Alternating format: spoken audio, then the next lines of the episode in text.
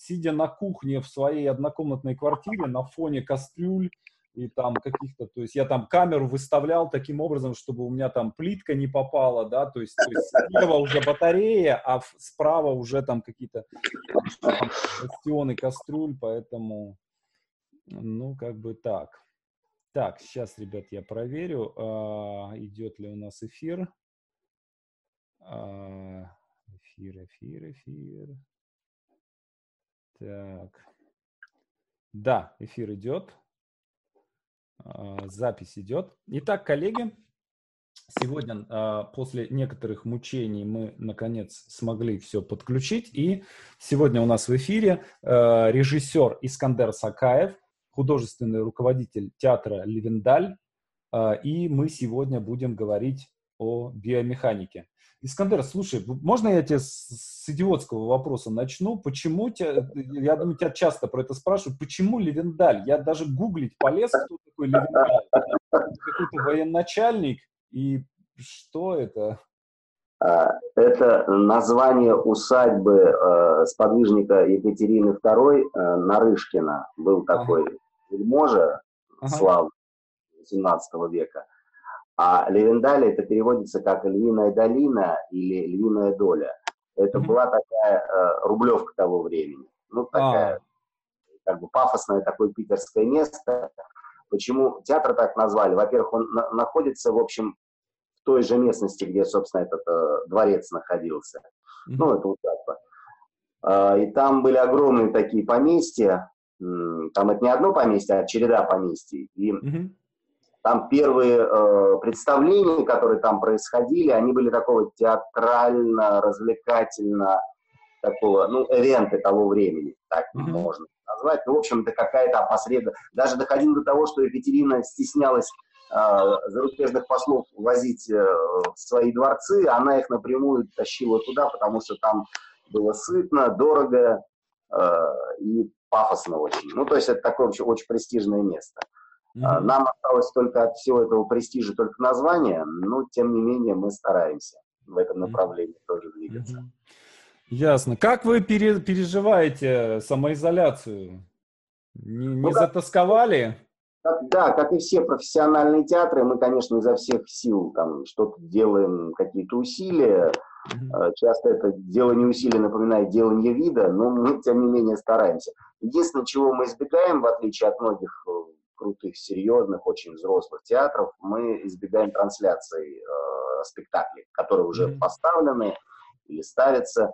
По одной простой причине, что, ну, мне кажется, этот путь вообще в никуда. Э, он не, не в смысле, что не надо транслировать того, что уже ушло куда-то в архив, да, то, что mm-hmm. уже каким-то образом снято с репертуара и восстановлению не подлежит. Это, конечно, благородно, это очень круто, тем более, когда это за спасибо но э, вот именно идущий репертуар э, уже поставленный, я считаю, ну, это таким ну, реальным ударом по будущему профессионального такого репертуарного театра. Потому что, ну, зритель, посмотрев на видео, тем более, если оно хорошо снято, mm-hmm. чем на самом деле, ну, как бы тоже это проблема, потому что хорошо снятый э, спектакль это очень большая редкость. Вот прям mm-hmm. вот очень большая. То есть пока впереди планет всей Германии в этом смысле. А, потому что даже среднестатистический спектакль снят так, как у нас не снимают даже самые там кру- крутые, самые пафосные федеральные театры. Mm-hmm. Ну, то есть крайне редко, когда вот э, видеоверсия конгениальна э, самому спектаклю. Да, да, но это отдельно, мне кажется, это совершенно отдельное искусство, как снимать театральную да. постановку так, чтобы это... Саша, у меня возник такой вот, эм, э, как такая формула, что ли, вот идеальным в плане вот съемки, да, вот до сих пор еще не превзойденным в советском, русском театральном искусстве был Анатолий Васильевич Эфрос. То есть вот да, реальность его вот телеспектаклей, она не, не, превзо, не превзойдена до сих пор никем. При том, что я очень много пересмотрел в свое время контента, э, еще учась в Москве в Авгике, я ходил в театральный музей Бахрушина, очень много чего увидел. Меня тогда совершенно бесплатно пускали в архивы. Уникальное было время, начало 90-х. Угу, Я там Слушай, сидел, ты я... можешь телефон как-то зафиксировать? Потому что у меня ощущение, что ты его в руках держишь, и оно э, трясется. Я... Да? Поставить, вот да, на что-нибудь. Хорошо, сейчас, извини, пожалуйста, просто опыт опыт такого рода э, взаимодействия минимален, поэтому я немножко это... Я э... боюсь, что просто людей, аудиторию ука- укачает, и они жаловаться. Хорошо. У тебя-то все ровно, я как бы смотрю на тебя, думаю, что вообще у меня все идеально. О, во, все, прям супер. Супер, да. сейчас, сейчас отлично. Ну хорошо, э, я на самом деле э, давно хотел с тобой э, поговорить именно о биомеханике. Почему? Потому что ты этой темой занимаешься давно, усиленно, и не как теоретик, да, который э, просто занимается какими-то такими архивными исследованиями, да, а как практик, который э, использует все эти наработки, да, непосредственно использует в своей работе. Давай сначала определим как бы некий э, предмет нашего исследования, да, что такое биомеханика.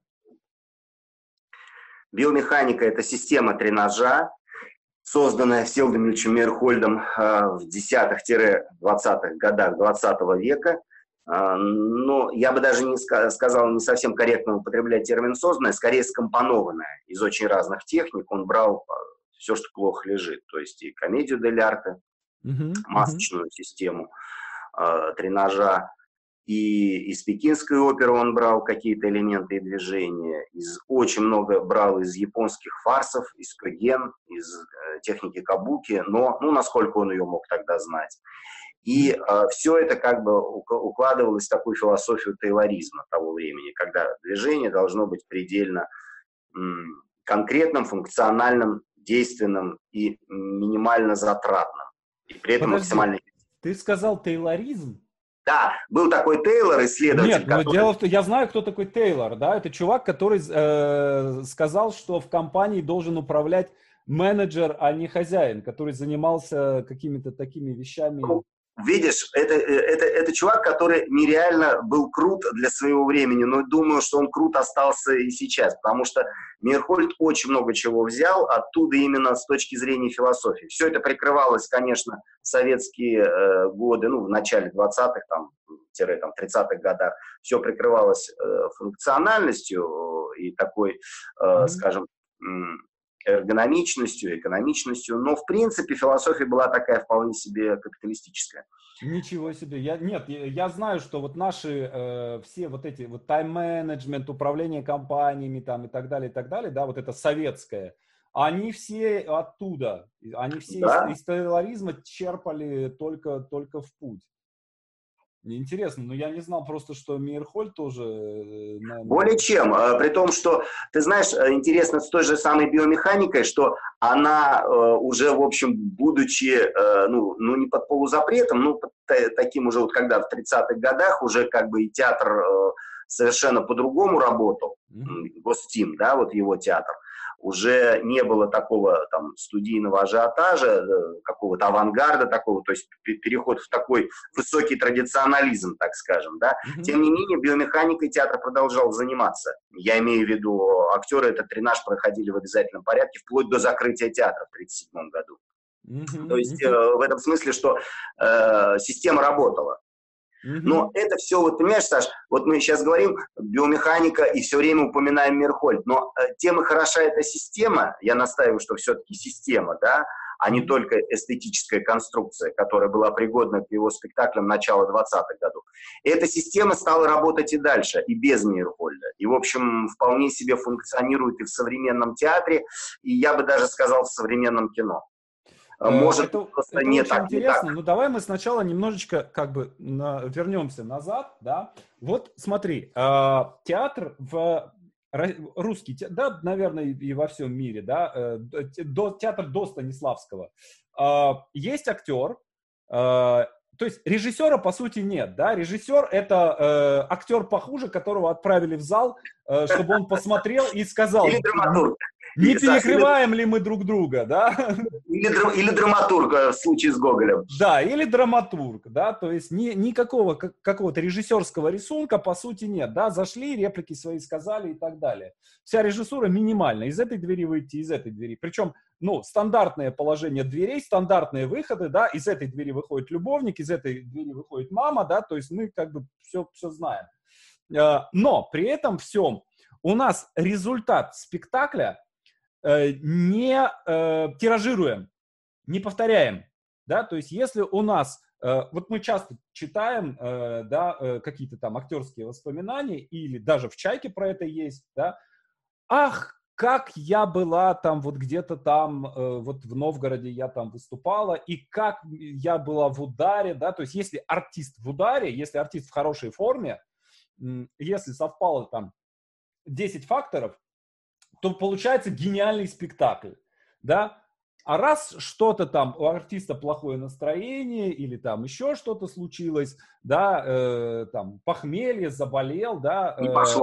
и не пошло, да, вот один и тот же спектакль, один и тот же текст, одни и те же актеры, в одной ситуации у них идет, в другой ситуации у них не идет, да, и Станиславский, который строил предприятие театральное, да, он хотел, чтобы у него был гениальный спектакль каждый раз, да, то есть и он выстраивал вот этот рисунок, да, что ты выходишь, повторяешь такое-то, такое-то действие, действие вводит тебя в определенное состояние, и ты хочешь, не хочешь, вне зависимости от того, в каком ты состоянии был до спектакля, на спектакле ты будешь в том состоянии, в каком надо.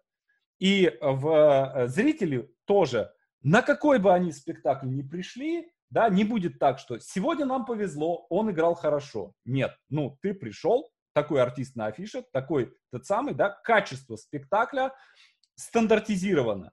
Оно всегда там либо высокое, да, либо не очень высокое. Вот это то, чего добивался, если сильно-сильно упрощая, Станиславский. В чем отличие Мирхольда? Вот что он, э, что он изменил? Цели, да, насколько я понимаю, его цель, она примерно такая же, да, то есть он хотел получить спектакль, в котором э, он всегда хороший, да, то есть в нем есть вот этот режиссерский рисунок, и вне зависимости от того, хорошо или плохо играет артист, он всегда играет хорошо. Вот в чем их отличие? Я думаю, что э, тут вот о каком-то радикальном отличии, наверное, и ни, ничего и не скажешь. Ну, с, с моей точки зрения, я не историк театра и не очень глубокий теоретик, то есть совсем не теоретик. Mm-hmm. Единственное, что я могу сказать, что Мирхольд был и оставался до конца жизни все-таки учеником Станиславского. Это то есть так. и основные какие-то постулаты все равно у него были. Другое дело, что э, вот этот принцип от у Станиславского, а если очень грубо, да, прям совсем прям грубо, от э, внутреннего к внешнему, а у Мерхольда от внешнего к внутреннему вот этот принципиальный м, различный подход, он сохранялся всегда. Mm-hmm. Просто в силу того, что, э, наверное, еще и в силу психофизики. Потому что Мирхольд до старости был очень подвижным и очень таким э, эксцентричным в плане движений. То есть и он театрализовывал жизнь. То есть ему, собственно, как таковая жизнь была очень интересна в разрезе именно театральности. То есть он все время, э, даже в бытовых каких-то проявлениях, был достаточно ну, эксцентричен. Причем часто так увлекался этой игрой, что не всегда можно было понять, насколько он адекватен. Ну, там, когда там как приводит как в качестве шутки, но тем не менее такая история довольно симптоматичная для него. Когда он шел с кем-то по улице, и вдруг э, хлопнул, хлопнула э, труба э, у машины, да, ну, а, эти первые машины, там, 20-30-х годов, и он там схватил своего собеседника, затащил куда-то в подворотню, что это агенты Таирова в меня стреляют. То есть это точно совершенно, это совершенно точно, что это какие-то шпионы. Понятно, что он в это играл, понятно, что это, ну, немножко такой бред, но он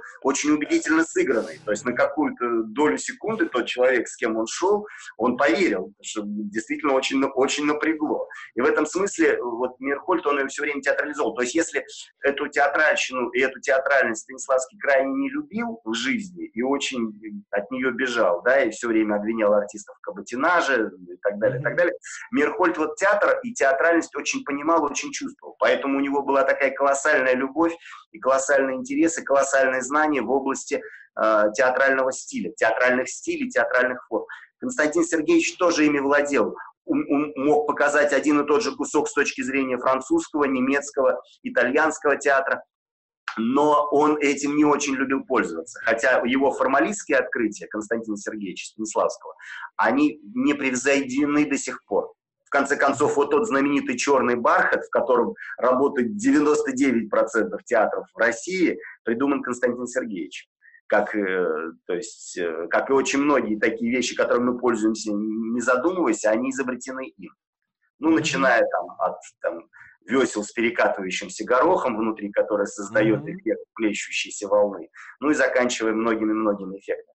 В этом смысле Мирхольд в работе с актером э, стремился, наверное, если вот уже вернуться точно к тому вопросу, который ты задал, потому что вопрос очень серьезный, очень глубокий, он стремился э, к тому, чтобы вот эта повторяемость была закреплена уже на уровне абсолютно именно в актере, да, чтобы вот рисунок настолько жестко его держал, чтобы эмоционально он всегда вскакивал в нужное состояние и всегда существовал в абсолютно точном повторении именно благодаря вот тому э, рисунку, который застроен. И биомеханика как раз была тем самым инструментом, потому что все актеры, работавшие в его театре, в той или иной форме этот тренинг проходили. И биомеханика в этом смысле была таким хорошим инструментарием. То есть это не просто физический тренинг, хотя когда занимаешься, на первых порах кажется, что это такая дурная физкультура. Uh-huh. А это психофизический тренинг, который неизбежно при правильном исполнении и правильном повторении вырабатывает вот эту вот рефлекторную возбудимость и переключаемость. То, что Меркольд больше всего ценил в актере. То есть, когда ему задавали вопрос впрямую, чтобы, э, какой, с вашей точки зрения, идеальный актер, что бы вы хотели, вот, чтобы у него было, он на первое место ставил рефлекторную возбудимость. Угу, угу. Вот. Угу. А, когда, какой это год, вот когда он начал это ну, не, не, не, может быть, я уверен, что сначала он начал это как-то практиковать, да, потом появилось слово и появилась какая-то вот эта формулировка. Абсолютно верно, э, абсолютно верно. То есть первые э, поиски были еще в десятых годах, еще до революции в студии на офицерской uh-huh. на Бородинской, это в Петербурге было. А потом а, э, эти поиски в той или иной форме переместились в Москву, но очень ненадолго. Они со Станиславским uh-huh. взаимодействовали до революции. А, и а, как бы делали даже совместную работу, ну, там, в 905 году, когда там начались эти московское восстание uh-huh. и революция, вот эта первая русская, не случившаяся, все это дело накрылось. А, ну, еще и по творческим позициям они не сходились. Mm-hmm. А Мирхольд э, дальше продолжил эти свои поиски уже в Петербурге, уже будучи директором императорских театров, он продолжал работать в студиях. Это была такая отдушина для него. И вот там вот он, занимаясь в этих студиях, э, собственно, начинал формировать уже вот эту вот основу и структуру. А одним из его учеников, что интересно, был тот, кто с ним вместе, собственно, и создавал эту биомеханику, биомеханику был такой э, артист Инкижинов. Так. А, чем он интересен, это тот, э, первая такая, в общем-то, звезда советского кинематографа, он снялся в именно советского кинематографа потомок Чингисхана. «Буря над Азией», mm. вот этот знаменитый фильм Пудовкина, который да, там да, да. триумфально. Вот это вот, э, собственно, Валерий Инкижинов, вот этот вот э, бурятский актер, ну, из Бурятии э, родом, артист из Иркутска, по-моему, он крещеный бурят. Он э, замечательный был артист в пластическом отношении. Очень многие даже ходят такая, ну не байка, ну, наверное, какое-то, даже какое-то документально подтвержденное утверждение, что Инкижинов сочинил удар кинжалом. То есть вот mm-hmm. есть такой этюд в биомеханике удар кинжалом, и, собственно, это вот авторство Энкижина. То есть Мерхольд уже просто брал ото всех, очень здорово это все экстраполировал, и объединил это в систему уже в 20-х годах 20 века. Это был э, 22-21 год, когда он уже биомеханику уже выдал как бы на гора, назвав ее биомеханикой уже как системы, и, собственно, она была уже оформлена конкретно в спектакль э, «Великолепный рогоносец». Uh-huh. Это э, спектакль э, был поставлен на Ильинского, Бабанова, Зайчик, э, Зайчикова, и э, этот спектакль произвел тогда фурор в Москве именно своей вот абсолютной такой вот системой языка театрального, нового театрального языка.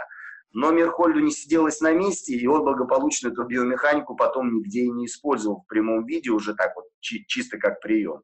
То есть mm-hmm. того, чего хватило бы режиссеру какому-нибудь лет на 10, а некоторые до конца жизни один прием эксплуатируют, и очень даже удачно. Смотришь на наших современных крутых, вот которые, ну, такие, ну, звезды-звезды. Вот он разрабатывает какую-то тему, и он ее фигачит до конца жизни, и у него очень круто получается. Он неплох, он прекрасен в этом, но ничего другого он не делает.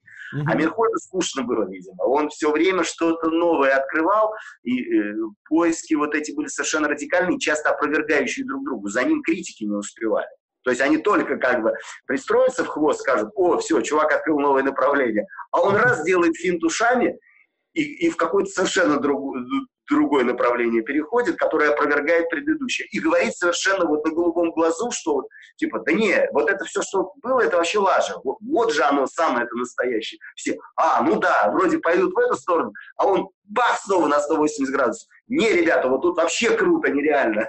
И с биомеханикой примерно та же история получилась. То есть он открыл ее для себя, и дальше он ее использовал буквально в двух э, э спектаклях. Еще так, э, чуть-чуть. Это, по-моему, «Даешь Европу», угу. такой опус по текстам Оренбурга, не самый удачный. И, э, хотя, по-моему, посвященный Троцкому был, его за что потом сильно гнобили. Потому угу. что Троцкий предоставил там мотоциклеты, оружие для постановки этого спектакля. Ну, такой феерия такая была огромная. Угу с э, выезжающими на сцену мотоциклами. Я когда впервые читал об этом спектакле, на меня произвело неизгладимое впечатление. Вот не танк, не лошадь, а именно мотоцикл, выезжающий на сцену. Э, с, с, с примонтированным пулеметом, еще не стреляющий. А потом он еще кусочки из биомеханики использовал в спектакле, э, по-моему, «Вступление».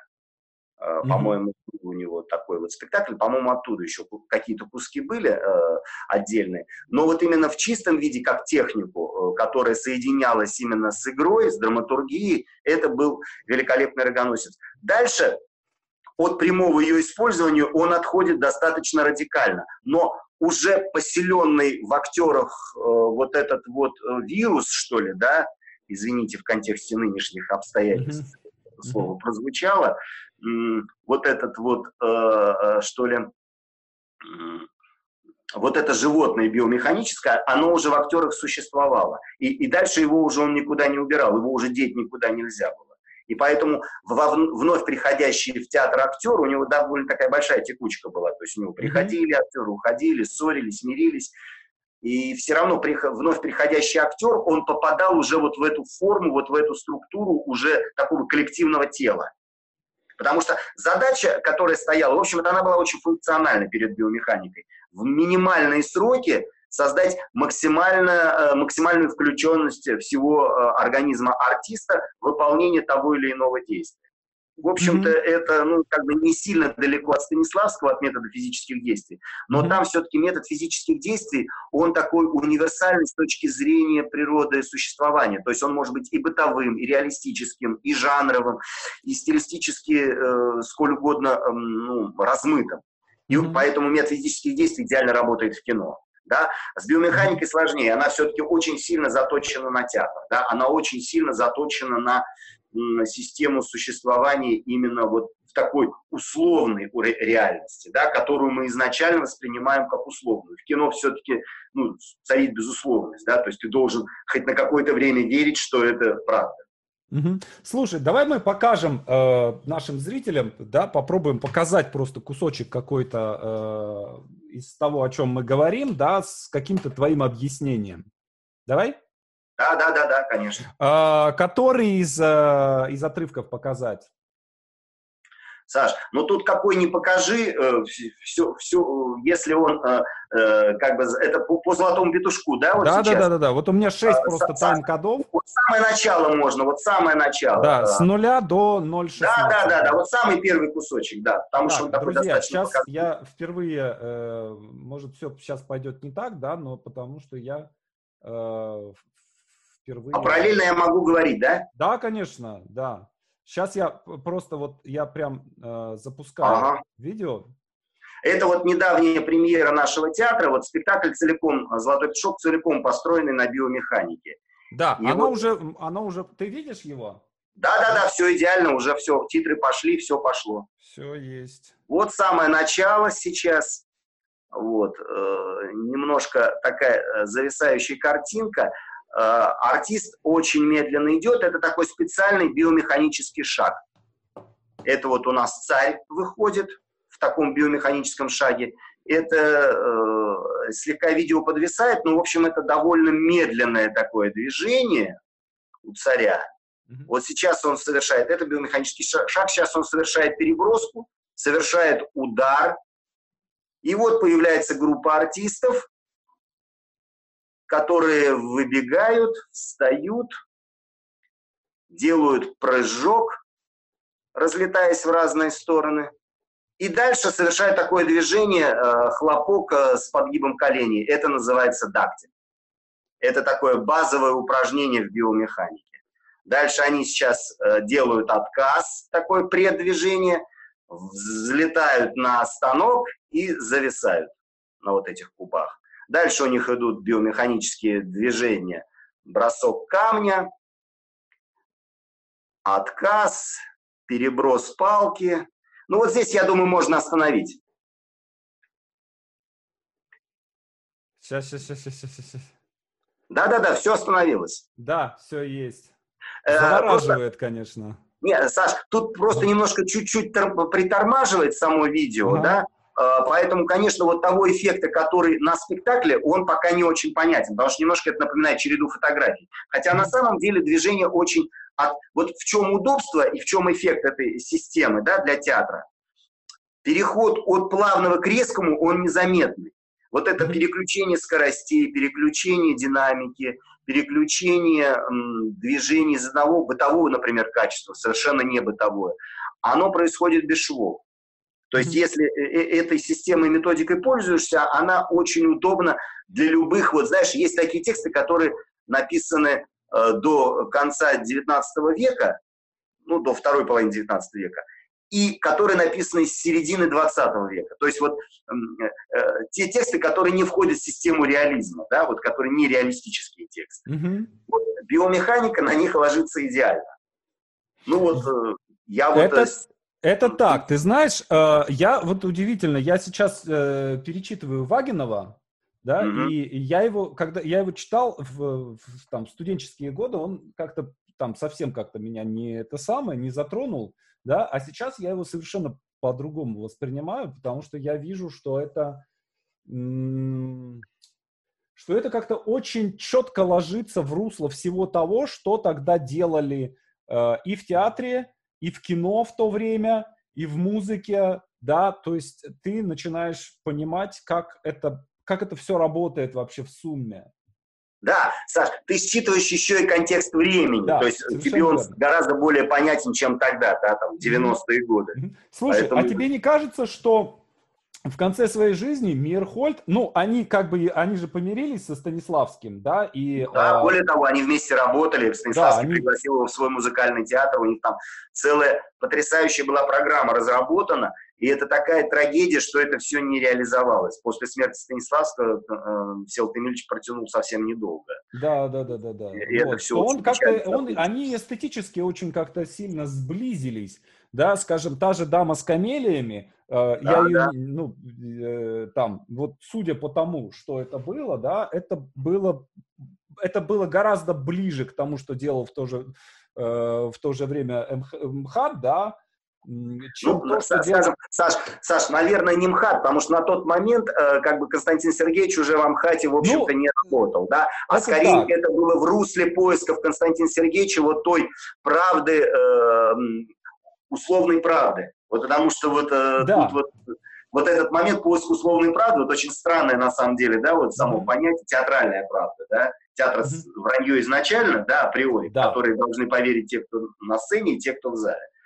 А, и вот, тем не менее, поиск вот этой театральной правды, он, вот он действительно их сближал. Именно через стиль, через форму. Я думаю, что совпадение у них произошло еще на почве э, работы с актером, потому что mm-hmm. Станиславский э, категорически разошелся со своими учениками, ученики его принимать не хотели, не понимали, что он хочет. Все, что, вот все, что написано у Булгакова да, в театральном романе, да, это очень близко к правде. Mm-hmm. Там, понятно, гипербола, понятно, э, там, Михаил Афанасьевич был очень сильно обижен, но очень многие моменты действительно совпадали именно вот такого неприятия вот э, этой, этих поисков, вот этой вот системы. Вот, то есть мы же и так хорошо играем, да, то есть зачем нам еще какая-то система? Для чего нам там нужно там э, зажимать руки, садиться на руки и без рук пытаться объясниться в чем-то, да, зачем нам mm-hmm. все эти этюды. И вот э, поиск вот этой идеальной техники, он завораживал и Мирхольда. И он искал к этому пути, да. Угу. Так. Почему вот невозможно найти вот в такой в рутине такого каждодневного э, театра, э, производящего спектакли? Uh-huh, И, Потому что все-таки у, у, у Станиславского его этот музыкальный театр, он был не совсем театром в полном смысле слова, это была такая студия-лаборатория, хотя они выпускали спектакли, но не так, как это, допустим, было положено там, ну, как по репертуарному плану. Да? Ну То да, есть, любимое дело Станиславского, маленькие, маленькие да, студии. Да, да, да, да. Лаборатория, поиски, и Мирхольд в этом смысле с ним совпадал. При всем том, что Мирхольд э, был э, потрясающим практиком, но он и очень знал вкус вот к этой студийной работе. Угу, угу. Имел да, э, ну я, э, э, как мы знаем, э, Мирхольд так или иначе все равно был достаточно всю, всю жизнь близок, хотя и, и конфликтовал с, э, со Станиславским, да, э, при этом у него был просто антагонист, да, которого он там на дух не переносил, это Таиров, э, и, э, в общем, мне кажется, понятно почему. Э, а как э, а, э, вообще были ли какие-то отношения у Мирхольда с Вахтанговым? И влиял ли Мирхольд на Вахтангова каким-то образом? Я думаю, что взаимовлияния прямого такого в полном смысле слова не было, но они все равно пересекались. И Вахтангов с очень большим пиететом отзывался о Мирхольде, и та, эта знаменитая формула принадлежит Вахтангову, что Мирхольд э, Э, радеет или там, это, творит для театра будущего, будущее воздаст ему. То есть э, пророческое совершенно прозрение, абсолютно пророческое прозрение, это, ну, это гениальность еще и самого Вахтангова. Может быть, это еще было продиктовано тем, что он уже находился на грани жизни и смерти. Этот рак, который его съедал, он, может быть, давал ему еще какую-то колоссальную вот эту волю, потому что он в кратчайшие сроки выпускал какое-то бешеное количество шедевров, вот просто бешеное. И вот это, видимо, мозг как-то работал совершенно по-другому, потому что вот это, это прозрение, это действительно прозрение в понимании Мирхольда.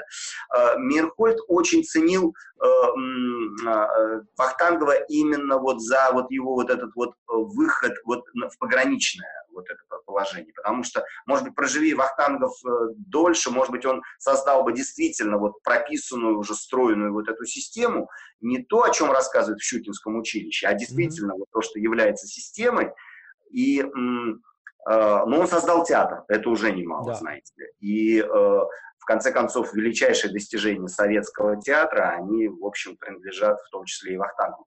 А, Мирхольд работал с вахтанговцами, он делал, э, но не выпустил Бориса Годунова. Mm-hmm. Это мог бы быть, получиться совершенно шедевральный спектакль. Причем там была очень интересная штука, что э, Мирхольд решал сцену в Корчме до последнего момента, э, как бы, типа, эти пришедшие поймать Отрепьева стрельцы должны были его перехватить и там окно какое-то, и вот Мирхольд, сейчас он выпрыгнет в окно, а, а вот уже подходит к этому моменту, и актеры спрашивают, ну а как, как он выпрыгнет? Ну это же невозможно сейчас чисто, они ему перекрывают выход в окно, и он, да подожди, сейчас, подожди, Захава, подожди, он когда увлекался, он на ты переходил с актером, подожди, подожди, Захава, не мешай, сейчас объясню, значит, и вот они подходят, подходят к этому моменту, и вот там момент уже, когда надо ему прыгать в окно, и он говорит э, этой э, кухарке местной, да, там, который там водку этим э, разливает персонажем, так, а теперь придвигайте стол к окну. Значит, вот она придвигает стол, э, Отрепьев заскакивает на стол и вылетает в окно. Браво, все в восторге. Потом Очень у них неизбежный вопрос, потому что они все-таки ученики Вахтангова, но я посредственно ученики Станиславского. А зачем она придвигает стол-то к окну? Пауза, буквально секундная, Мирхоль дальше. Она с ним живет. И, и дальше как бы вот этот вот, она с ним живет, стала для них таким гениальным объяснением для всего. То есть они, когда уже дальше уже с Мирхольдом не работали, уже там другие спектакли ставили, уже много лет прошло, они чуть-чуть возникал какой-то вопрос непонятный на сцене, она с ним живет. И дальше переходили. Гениальное бесстыдство. Причем, нет, причем э, как бы этого же не было простроено. Ну, то есть естественно. это, даже сомневалось вообще, в принципе. Просто он, он придумал, ему нужно было какую-то фишку придумать, и он тут же предложил психологическое оправдание, которое, в принципе, оно интересное. А почему действительно кабацкая тетка не может жить э, с Отретьей? Да нет, ну оно не надо там, на самом деле вообще не надо никакого объяснения. Мне, знаешь, мне кажется, как это самое, как э, в, э, у Давженко, э, когда при, приносят, э, при, э, привозят э, труп сына, да, mm-hmm. и мать стоит над вырытой могилой, э, ждет, что его mm-hmm. привезут, типа, а как так? А откуда она узнала? У него критики там какие-то спрашивают, типа, откуда она узнала, что сына мертвого привезут, да, и почему она стоит, его ждет э, над этой могилой. И он гениально ответил, она всю жизнь стояла перед этой могилой. А вот мне кажется, что это вот, вот того порядка. Ну, это да, это такой, знаешь, украинский поэтический реализм. да, да, да, да, да, да, да. Давженко, э, да, да, который да. там из это... сечевых стрельцов. Я, как, я да. очень люблю такие, так, так, такого рода, да, когда возникает какая-то сюжетная дыра, да, и ты из нее просто вытягиваешь какую-то, какую-то, какой-то кайф. Да, как у, как у Шекспира вот это его путать, как они там, это, пира, в, в Гамлете, пираты взяли на абордаж, он перепрыгнул на их корабль, они оттолкнулись от корабля, увели, увезли Гамлета и вернули его в Данию и высадили на берег. Да, какой-то тотальный рояль в кустах такой. Да, вот. да, да, да, да. Да не почему, потому что вот так. Нам надо, чтобы он вернулся, и все, идите все. все ну да, при этом пьеску уже так лет 600 играют, да, играют, нормально будут играть. Сама, сама себя играет. На сцену вот так брось, да, и она сама себя сыграет.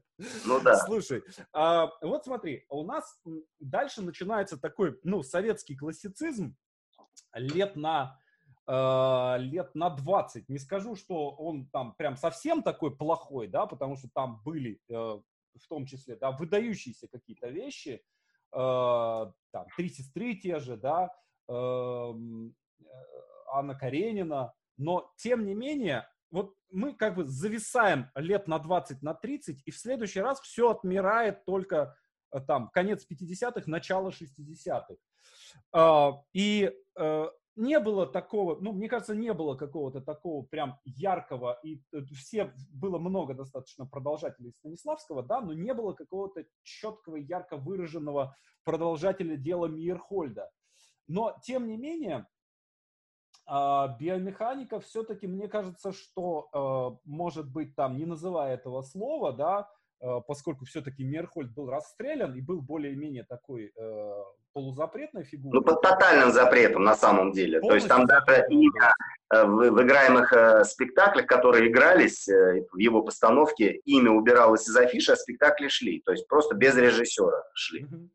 Uh, но, тем не менее, мне кажется, что начали... Uh, вот что...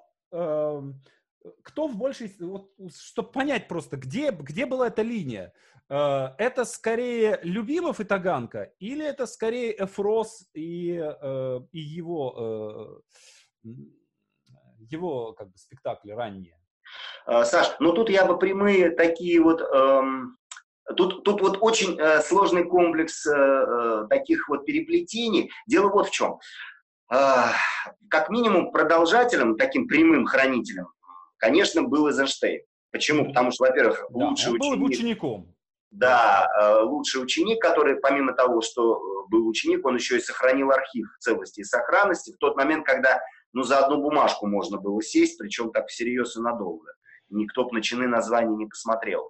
Э, при всем том, что Мир, эм, Эйзенштейн еще и, будучи всю жизнь в полемике с Мирхольдом, прям в такой часто моментами просто радикальный, но при этом, тем не менее, уже будучи состоявшимся успешным режиссером, приходил к нему на репетиции, бывал у него на репетициях, и для Мерколя это был, конечно, очень такой, ну, это, это было гордо, да, что вот у него звезда-ученик, но тем не менее приходит к нему снова чему-то там учиться. Mm-hmm. И эм, Эйзенштейн, э, при этом, будучи уже прославленным кинорежиссером, он в Авгике организовал курсы по биомеханике. То есть э, эта система как-то ему для тогдашнего кино казалась актуальной, и он ее применил. Да?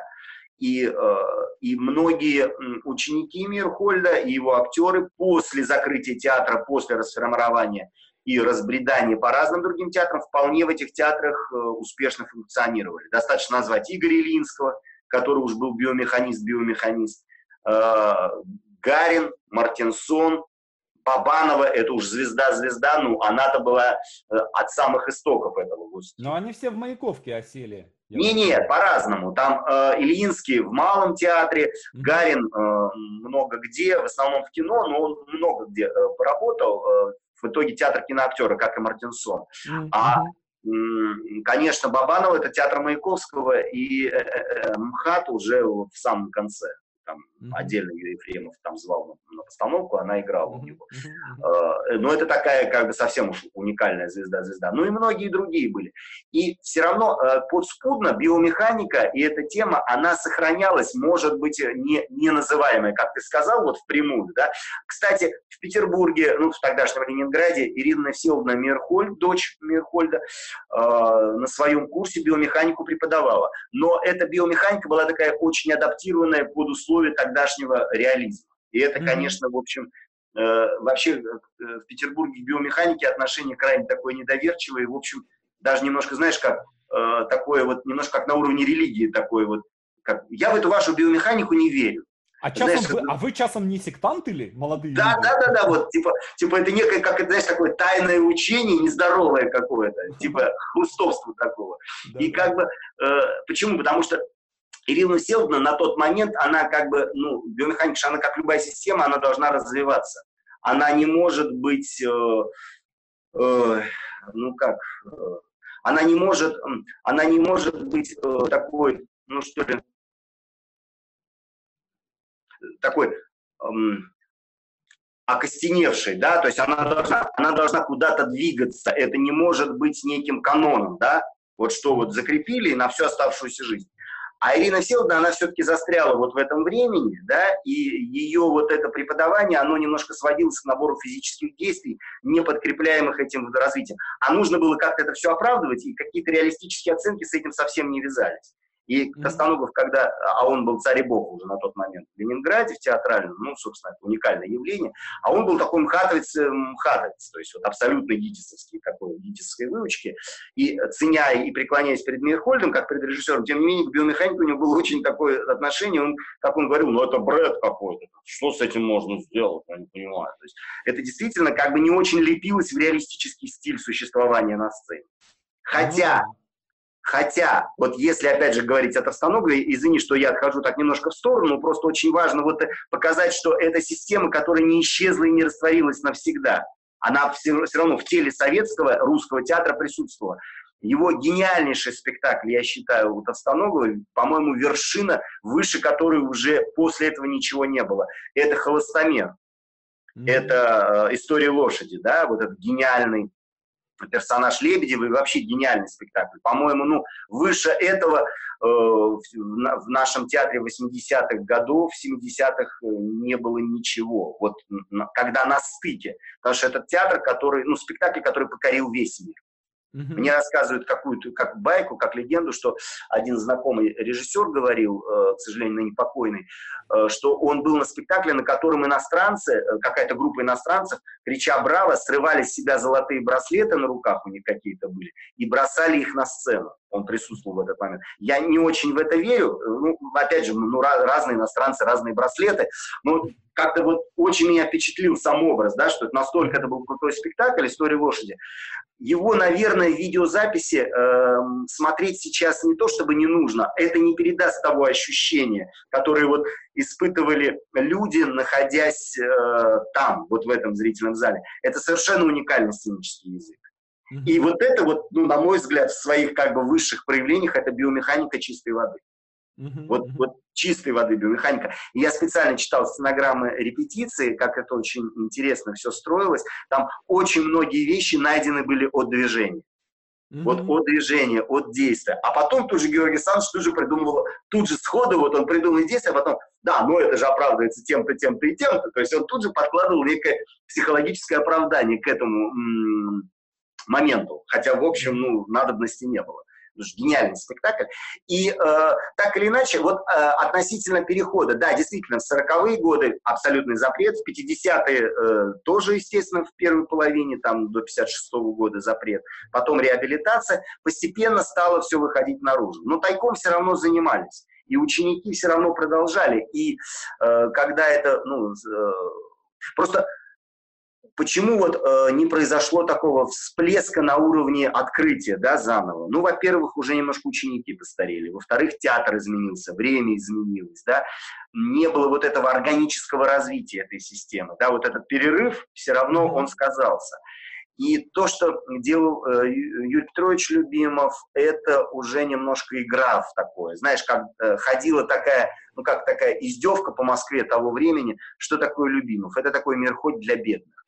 То есть вот это вот немножко э, как бы ушло время, и тоже эта система условного языка, система условного существования уже для театра того времени с тем кинематографом, да, сверхреалистическим, гипернатуралистическим уже не очень работала, уже она как бы не очень сочеталась. Хотя, опять же, были прорывы, да, и были mm-hmm. спектакли э, учеников или учеников учеников э, для того времени совершенно, ну, скажем так, выпадающие из общего ряда. А относительно Анатолия Васильевича Эфроса, видишь ли, вот у меня такое вот все время вот, вот в отношении этой фигуры, ну, помимо колоссального пиетета, есть момент понимания, что это гений, которого нельзя повторить. Он вот mm-hmm. не ну, то есть, условно говоря, корючки любимого очень легко транс, э, как, э, поддаются ретрансляции, да, то есть очень легко их можно воспроизвести, да, и э, чем, в общем, ученики благополучно и занимались. Mm-hmm. А вот Эфрос, он неповторим в принципе, но это как уникальность э, какого-то такого состава, это ну какой-то удивительный, удивительный кислород, да, удивительная, удивительная вода. Вот ну нигде в другом месте, вот как бывает, да, какие-то места приезжаешь, вот только там этот хлеб. В другом mm-hmm. месте вроде мука хорошая и, и пекарь хороший, но нету вот, вот этого состава всех этих ингредиентов, и такой хлеб не получается. Вот Эфрос это такой уникальный хлеб. Mm-hmm. Потому что его артисты, вот его ученики, они тоже какие-то совершенно уникальные. То есть они не тиражируемы. Вот не тиражируемы. Вот абсолютно. При всем том, что Анатолий Васильевич там клялся, там, ну не клялся, а как бы соотносился там со Станиславским, безусловно, всегда там. И старики мхатовские под конец жизни его очень ценили и как бы любили, несмотря на все эти запреты трех сестер и так далее.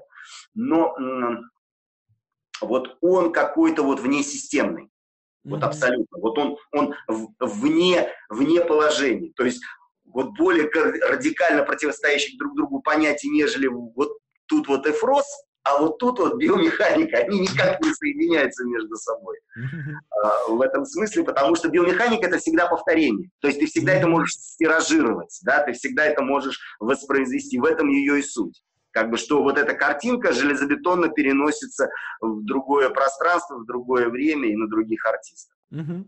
Хорошо. Как, э, ну, мы знаем, что там через э, Михаила Чехова, э, да, система Станиславского, она была достаточно как, как-то так и принята, и исследована на Западе, да, и были гастроли, э, гастроли МХТ были в Америке, да, то есть они и видели э, спектакли Станиславского, и, в общем-то, и много читали, и, в общем, понимали, что это такое. А, как у Мейерхольда в этом отношении, и как, как вообще биомеханика на Западе? А, вот. Был ли, там, было ли там что-то, и был ли там кто-то, был ли там какой-то адепт э, э такой же, как Саш, Чехов? потрясающий вопрос. Ты, вот, ты просто прям нырнул на дно моих помыслов, как говорят в восточной поэзии, вот прям на самое дно кувшина. Идея какая? Не идея, вернее, ситуация какая? Мирхольд на Запад пришел, и при жизни гастроли его театра были Гостима. Mm-hmm. Но вот ты тут упомянул э, фигуру э, Александра Таирова, mm-hmm. стательного режиссера, совершенно фантастического, э, создавшего тоже свой уникальный какой-то театр. Не направление, а театр. Mm-hmm. Вот, у него, э, но он опередил Мирхольда. Он на несколько лет раньше оказался в тех же местах, где и он, и очень многие... Испортил малину. Ну, в общем, да, по сути дела, потому что ну, театр Таирова, он очень зрелищный, он очень людской, он очень человеческий. Но он школы не создал.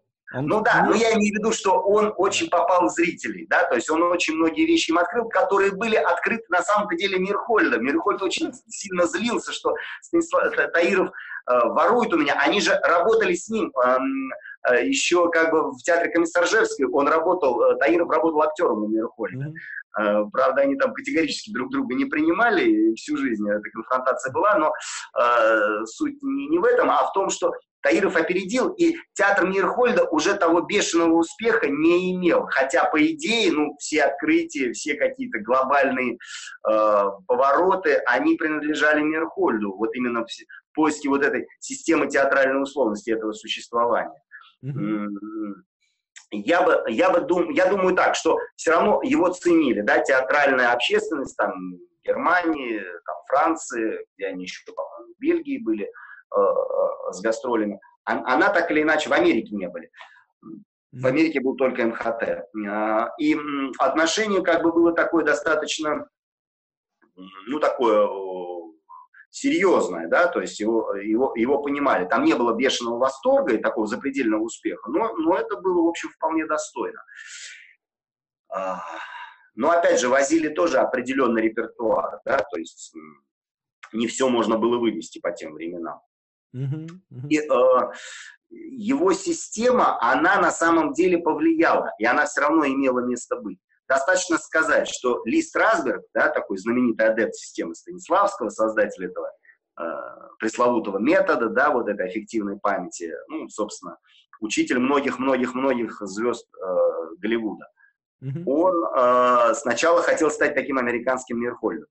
Mm-hmm приехал, посидел на репетициях у Мирхольда, пообщался, как-то, может быть, даже позанимался, поехал в Америку, набрал группу, и что-то ничего не получилось, потому что вот как-то американским Мирхольдом не получилось стать, и как бы это все не работало. Вот с американскими актерами, но что-то вот не получалось, то есть что-то не хватало. А, поэтому решил стать американским Станиславским потом, потому что в случае с системой Станиславского спектакль ставить не обязательно. Можно как бы заниматься обучением, чем, собственно, он благополучно и занялся. У Мерхольда были ученики-иностранцы. Был японский один режиссер, который потом в Латинской Америке ставил mm-hmm. и работал. По-моему, один из создателей латиноамериканского театра. У него были э, какие-то э, параллели. Достаточно сказать, что э, Брехт, который считал Третьякова э, своим учителем, был такой драматург, а Третьяков был штатным драматургом у Мирхольда. То есть какие-то такие параллели были, и как-то это все равно все завязывалось. Mm. Так что Мирхольда знали, но он не был иконой, да, и, конечно, ну, достаточно сказать, что Гордон Крэк его знал, и потом после его ареста писал письма э, в Советский Союз и во время войны, когда мы с, с англичанами, с американцами были союзниками, какие-то даже ответы приходили, что типа все в порядке, жив-здоров, ну вот mm-hmm. все нормально. Ну, так, Э, система обмана такая, она и тогда работала. Uh-huh. Вот. И э, относительно э, Всеволода Емельевича можно сказать, что он, конечно, вот ему этого не хватало, безусловно. То есть он был звездой, он понимал этого, но вот такого обожествления, такого, конечно, нимба не было.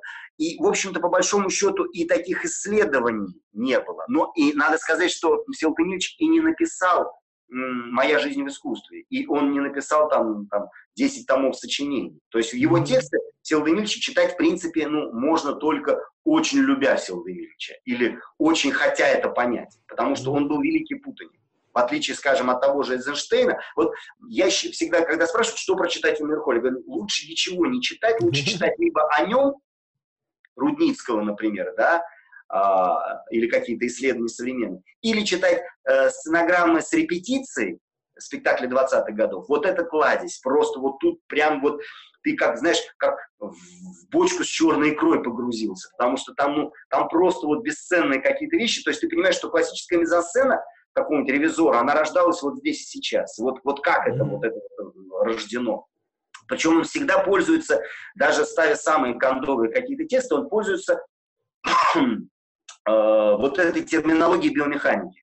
Так, а вот здесь отказ, да, mm-hmm. а вот здесь вот это, я понимаю, ё-моё, это все, это, это все, э, как сказать, вплетено, это вшито все вот в эту матрицу этих артистов. Ему не нужно объяснять им там, где исходное, где предлагаемое обстоятельство. Он им говорит отказ. И у них, как у собак Павлова, срабатывает вот этот рефлекс, и они делают, им нужно долгих-долгих-долгих объяснений потому что уже тело натренировано настолько, что уже, в общем, оно работает ну, без вот этих под, подводных всяких вот этих вот э, э, объяснений mm-hmm. подводных. Относительно э, его дальнейшей судьбы на Западе, его анализировали. Несколько есть книг о нем, в Советском Союзе и в России современной фундаментальных исследований по биомеханике нет. По Мирхольду есть, безусловно, и очень хорошие книги. Есть замечательные совершенно теоретики, исследователи.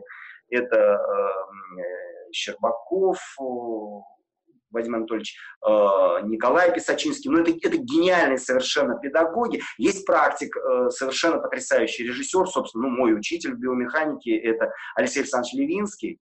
Это э, режиссер, у которого можно увидеть живую биомеханику в театре. То есть он работает в театре около у Погребничка, и, по-моему, сейчас не знаю, работает ли он в Ермоловском, но вот в театре Погребничка он работает, ставит спектакли в своей студии. Это совершенно уникальный артист, вот, уни, уникальный педагог, э, очень самобытный режиссер, э, и вот э, это, наверное, вот такое живое, да, хотя это такая вещь в себе, это такой вот не, не попса, да, то есть это mm-hmm. то, что вот всем как бы не будет нравиться, но это невероятно изысканно. Это невероятно. Э, ты понимаешь вот, вот это вот понимание, вот что такое театральная культура. Mm-hmm. А возвращаясь вот к этой традиции, да, вот Мирхольдовской, его учеником был Варпаховский, который, в общем-то, э, отсидел много лет в лагерях, вернулся в профессию, но при этом, э, при том, что потом он узнал, что, в общем, э, отчасти по доносу Мерхольда его посадили, но, тем не менее, пиетета все равно к этой фигуре не, не терял и оставался учеником Мерхольда. И ставил много, работал в разных театрах, но вот время немножко ушло. Рассказывал Валерий Ильич Фокин как-то, что он был на репетиции, где репетировал Варпаховский, какой-то спектакль, и вот он выходит, объясняет этим актерам, и они ничего не понимают, но вот выходит какая-то актриса, расставляет тарелки. Он говорит, нет, нет, нет, выбегает на сцену, показывает, это вот так вот нужно. И он берет эти тарелки, и он это расставление делает отдельным театральным номером. И вот Фокин в этот момент сказал, что я, говорит, я понимаю, что вот он, Мирхольд, вот она биомеханика, вот как эти тарелки должны быть расставлены, а дальше он ничего им объяснить не мог, этим вахтанговским артистам, потому что они в другой системе координат воспитаны. Mm-hmm. То есть они от внутреннего к внешнему а он от внешнего к внутреннему. То есть еще и нужна своя группа артистов. Недаром у Рапаховского таких прорывов, таких вот, ну, колоссальных успехов э, ну, не случилось, да, время mm-hmm. ушло, да, время ушло. К сожалению, вот всякая система, она, ну не к сожалению, она естественным образом должна развиваться. То есть как вот в 20, э, шекспировский театр, да, то есть ну, в период вот этой пуританской революции он был запрещен на 20 лет, как таковой вообще, да, mm-hmm. и после Возрождения, в период реставрации, уже этот театр не вернулся. Это был уже другой. Это был уже театр в итальянской коробке. Тот театр, эм, который был э, периода глобуса, там, черного лебедя и так далее, он уже не восстановился, потому что была прервана, э, прервана традиция, она э, выродилась, она, к сожалению, уже стала через 20 лет никому не интересна. К сожалению, вот с биомеханикой могло бы и такое произойти, но не произошло. Благодаря, наверное, еще и тому, что э, все-таки система ну, опиралась на конкретных людей, которые в себе этот ген, этот вирус несли. Ты знаешь, вот э, я э, поделюсь, поделюсь воспоминанием небольшим.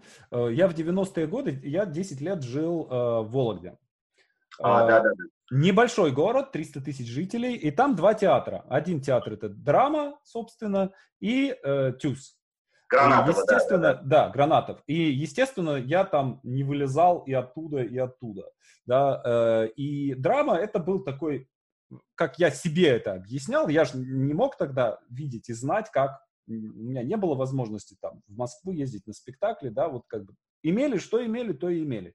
Да, драма это был такой, э, такой местный Станиславский, да, психологический театр. Они, например, могли поставить Э, ну, какую-нибудь омерзительную совершенно э, комедию э, малоизвестную, да, где такие любовники 50-летние, грохая сапогами, ходили по сцене, да, и говорили какие-то напыщенные монологи. Но и, например, могли поставить Ведекинда на большой сцене, да, три акта, трех с половиной часовой спектакль, да, на который там типа 20 человек в зале сидело.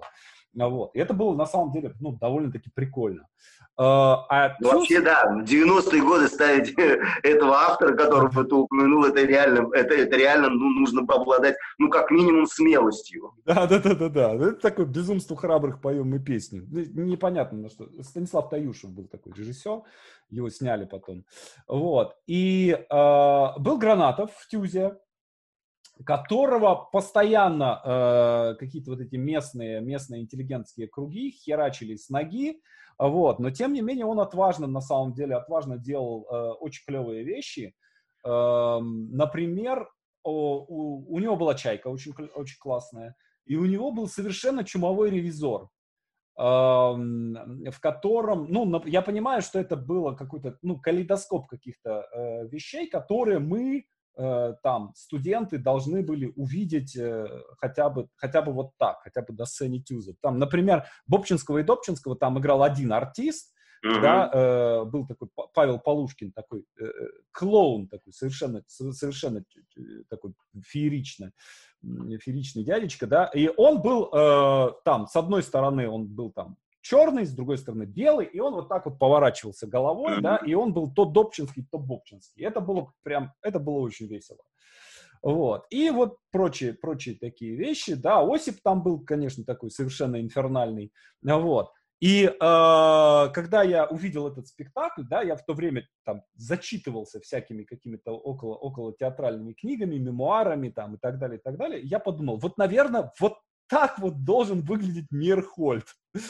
Вот. Э, и потом я понял, что в принципе на самом деле так оно и было. Да, то есть, что это более или менее вот так вот через какие-то вот, знаешь, как это самое, вот передавило каким-то этим самым э, бетонным блоком, да, а деревце, оно вот где-то там в, в обход, да, через тюз, через детский спектакль, да, оно э, себе какой-то путь к свету находит. Я думаю, что вот эта вот тяга к такому театральному театру, к театру, который да. не, не, не жизнеподобного реализма, да. она в, в русском театре существовала всегда. Да. Какие бы ни наступали Скоморошество э, такое. времена, ну такая вот театр такой вот прямой игры, да, да. Э, игры, игры, которая не стесняется того, что она игра.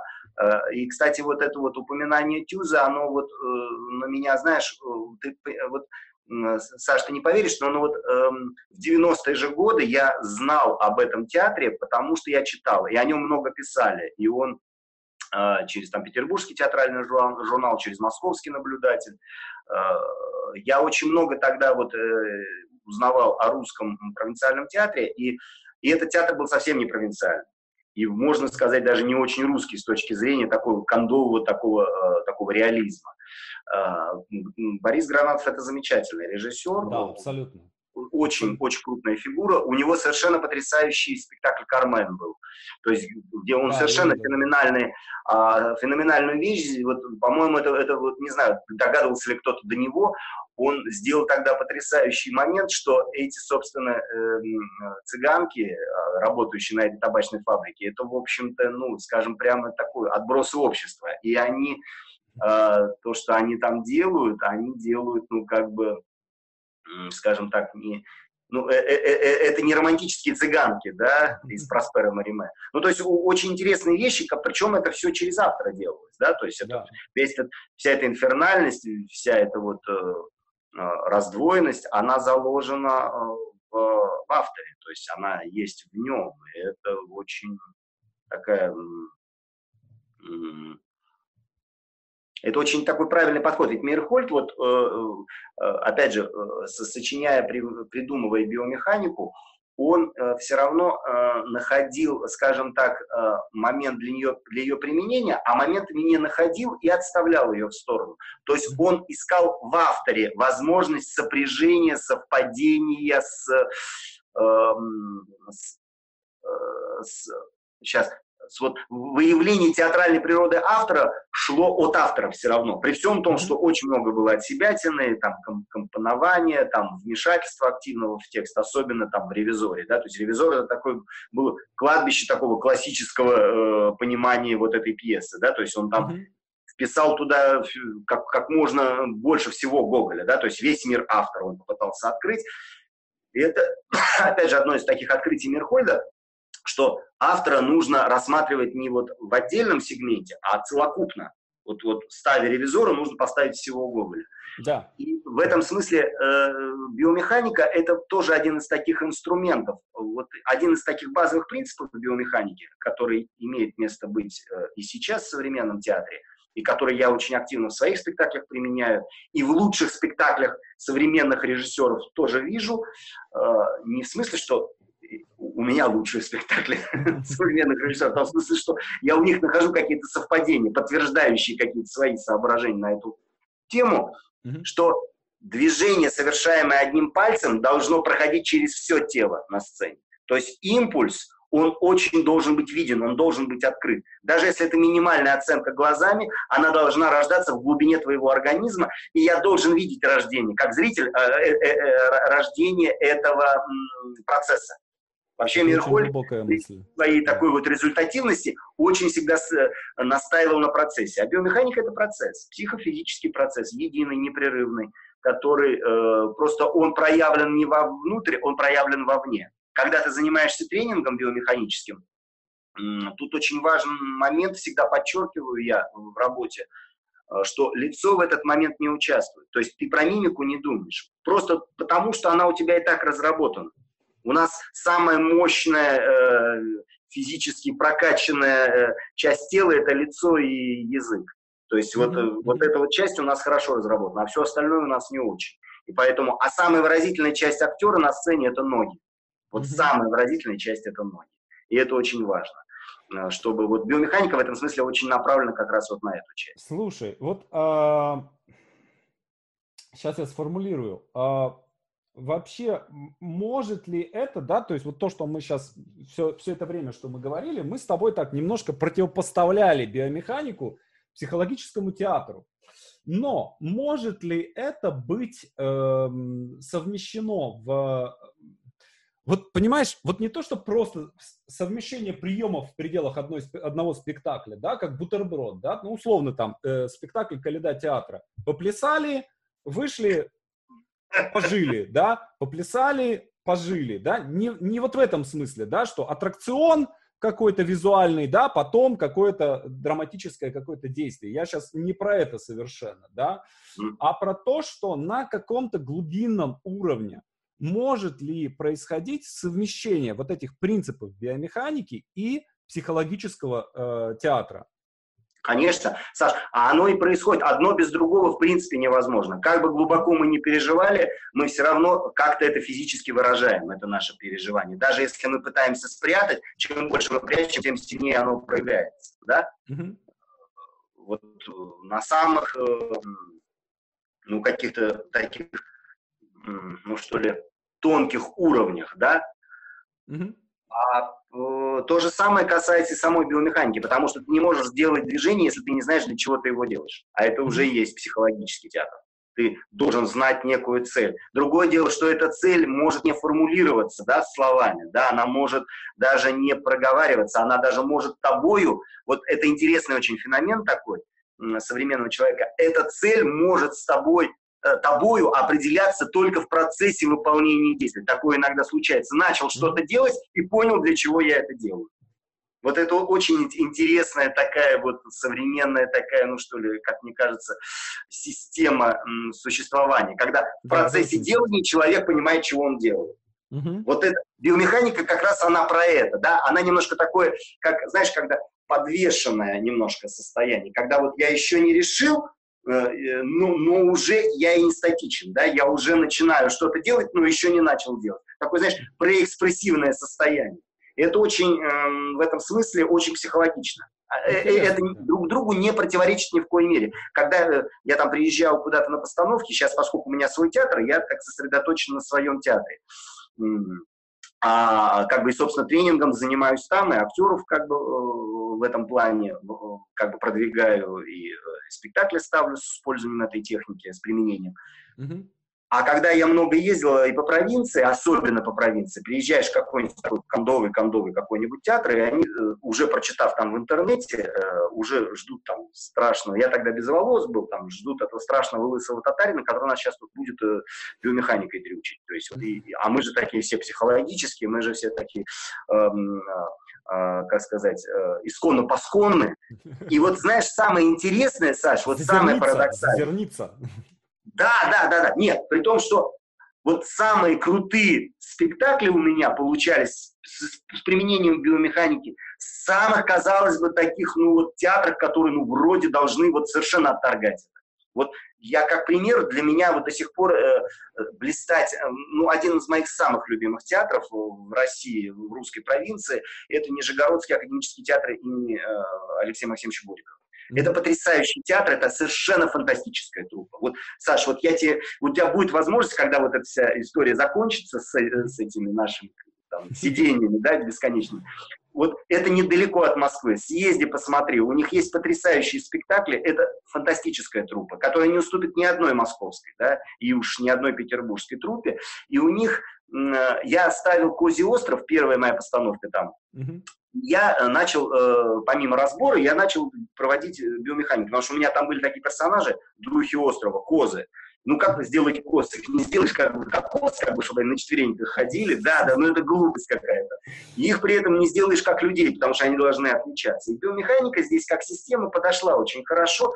И вот эти артисты, там, заслуженные, перезаслуженные, уже такие имеющие колоссальный багаж за плечами, уже, в общем, ну, такие взросшенные на таком, знаешь, молоке такого психологического реалистического театра, они с каким-то остервенением в это включились, и все получилось. И не было ни сопротивления, ни отторжения, ну там какие-то шутки, ирония была, но это совершенно нормально, и и это была абсолютная включенность, и, я, и это был спектакль, который ну, для меня такой послужил таким очень сильным толчком в плане того, что нету, что вот это обязательно должны молодые актеры делать, или это обязательно должны делать актеры, только вот не прошедшие там школу mm-hmm. русского психологического театра. Ничего подобного. Это очень круто. Это... То есть сначала мы двигаем стол, а потом мы придумываем историю про роман с кухаркой. Ну, в общем, вроде да. Ну, как-то все вот это сошлось, и у актеров не было никакого сопротивления. Хотя вот уж они-то имеют право, ну, просто в силу того, что ну, они очень крутые.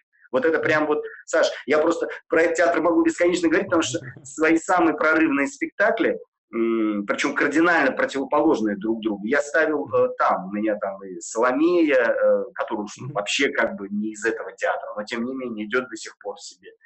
Э, и э, господа Головлевы. Что есть, меняется который... в актере? Вот э, человек начинает практиковать э, биомеханику. Я думаю, что да, ты очень, замечал очень это. Крутой, э... Очень крутой вопрос. Саш, вот он первое, что с ним начинает происходить, он начинает себя контролировать, но не контролируя. Mm-hmm. То есть вот включается некий рефлекс, он начинает себя зеркалить, не думая о том, как он выглядит. Потому что это первая очередная проблема у любого артиста. Я голый на сцене, да, mm-hmm. или в кадре. Я себя чувствую незащищенным. У меня нету ничего, да, кроме костюма, грима. Очень часто поэтому актеры хватаются за такие внешние приспособы, mm-hmm. которые на самом деле э, потом перерастают в некий штамп. А биомеханика, она, с одной стороны, это один такой глобальный штамп, а с другой стороны, это такое тотальное освобождение от штампа. Uh-huh. через тотальную загруженность. То есть ты застраиваешь тело свое таким образом в процессе тренажа, что ты уже Потом не думаешь, как оно выглядит. Оно просто выглядит. И оно в любом ракурсе выглядит выразительно, эффектно, потому что ты уже об этом не думаешь, ты уже об этом подумал на тренинге. Это немножко, знаешь, как балетные артисты. Они не думают, что они вот так ходят, да? Они не думают, что они так двигаются. Они просто так двигаются, потому что они так двигаются. Им не надо об этом думать. Они уже вот у станка это все натренировали. Потому что э, русский актер, вот Мерхольд не просто так это придумал именно в России, именно с русскими актерами, да, потому что русский актер, он русский, я имею в виду не национальность, а я имею да. в виду вот это вот пространство культурное, да, mm это, в общем, располагается на весь бывший Советский Союз, но, может, за исключением Прибалтики. mm Это артист, который нуждается в постоянном побуждении к действию. Вот потому что вот эта сидячая болезнь, вот это вот присесть, поговорить, это такая вот очень большая проблема. А Гоголя так не поставишь. Можно, но это будет да. не Гоголь. А, так не поставишь Достоевского. А, можно, но это будет не Достоевский. То есть вот тут вот очень важна какая-то вот эта вот пружинистость. Очень важно вот артиста, э, даже если он не шевелится, тем не менее застроить его так, что он внутри не шевелится. А для этого необходимы какие-то побудительные вещи, побудительные мотивы. И э, в этом смысле биомеханика очень хороший инструментарий в короткие сроки организовать большие массы людей, дать им некий, э, некий э, механизм, дать некую систему, от которой они могут оттолкнуться. Не обязательно ее всюду и везде повторять. Более того, это даже ну, ненормально, да? нельзя все сыграть через это. Но у тебя уже есть некий инструмент, при помощи которого ты э, всегда готов. Как балетному танцору важно все время проходить станок, да? музыканту нужно заниматься гаммами, да, вот даже если он звезда, даже если он Спиваков, да, mm-hmm. я просто зна- знаю вот э, этот э, э, гениальный музыкант, э, он занимается как проклятый, он, он, он, реально, он, он реально занимается, и потому он Спиваков. Э, я знаю, что как бы художник хороший, он занимается рисунком, да, академическим, вне зависимости от того, там, добился он там каких-то какой-то продажи, да, каких-то галерей, он все равно э, хороший художник, он действительно все время набивает руку. А что у драматического артиста? Вот что. И вот тут вот возникает вопрос. Сценическая речь – это очень узкоспециальная такая система тренажа, да, направлена только на очень конкретную, конкретную часть как бы mm-hmm. тела, да, mm-hmm. и конкретное направление, то, ну, то есть вот на, на вербальное, да, с, с вербальной составляющей.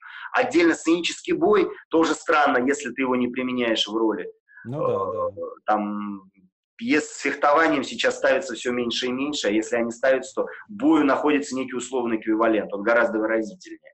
Mm-hmm. Чем заниматься, да, просто акробатикой, там, отжиманиями и так далее. То есть где вот эта система, да? Просто сидеть проживать с чего, да, то есть ты можешь разобрать текст, но если у тебя нет э, способа для реализации этого текста, а биомеханика это такая очень хорошая психофизическая гимнастика. И в этом смысле она очень удобна для артиста, помимо того, что ты ему даешь средства контроля, но ты лишаешь его самоконтроля, которым, э, который, который его останавливает.